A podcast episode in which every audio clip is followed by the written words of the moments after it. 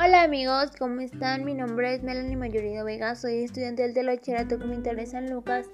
Hoy les voy a hablar sobre ciencias de la Tierra, el tema de por qué no se electrocutan los pájaros que se pasan sobre los cables de alta tensión. Para empezar hay que tener en cuenta que los cables de alta tensión son peligrosos, sin embargo los pájaros se posan sobre ellos muy tranquilamente.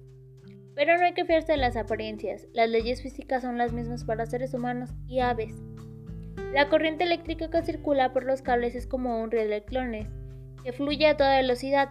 Como el cable es un buen conductor, opone muy poca resistencia a su paso, y así la electricidad puede recorrer largas distancias desde la central eléctrica hasta nuestros hogares o hasta los lugares de consumo.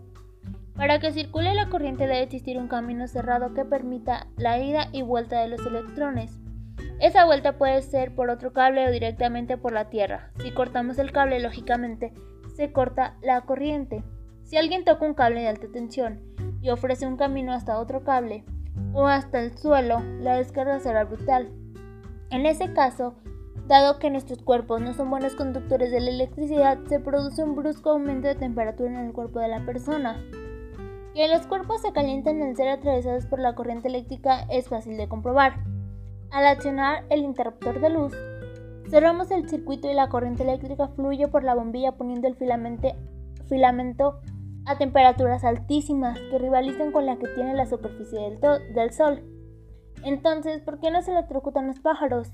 En principio, un ave suele ser muy pequeña y tiene muy pocas posibilidades de tocar al mismo tiempo el cable y la tierra, o dos cables del tendido eléctrico. Lo normal es que el ave está posado sobre un solo cable de alta tensión, sin entrar en contacto con nada más. En ese caso no ofrece ningún camino alternativo al paso de la corriente para ir a tierra.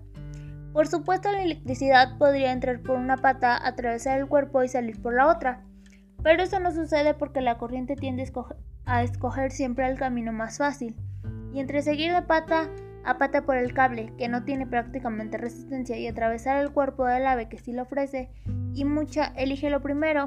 Así pues los pájaros ni se enteran. En cambio, cuando un ave toca con sus alas al mismo tiempo dos cables del tendido eléctrico o un cable y la torre que lo sujeta, está ofreciendo un camino alternativo mucho más interesante para el paso de la corriente.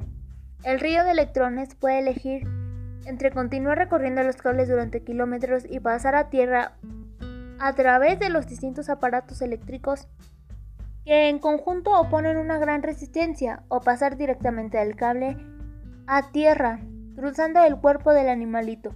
La opción más fácil es pasar en bloque a través del animal y el pobre pájaro no dice ni pío. Me pareció muy curioso que, aunque los pájaros son muy pequeños, también son muy vulnerables a este tipo de casos en los cuales se ponen en peligro.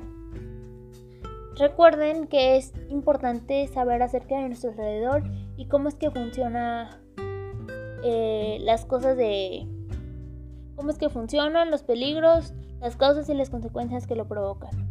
Muchas gracias por su atención, les invito a seguirme en mi canal descubriendo. Hasta la próxima.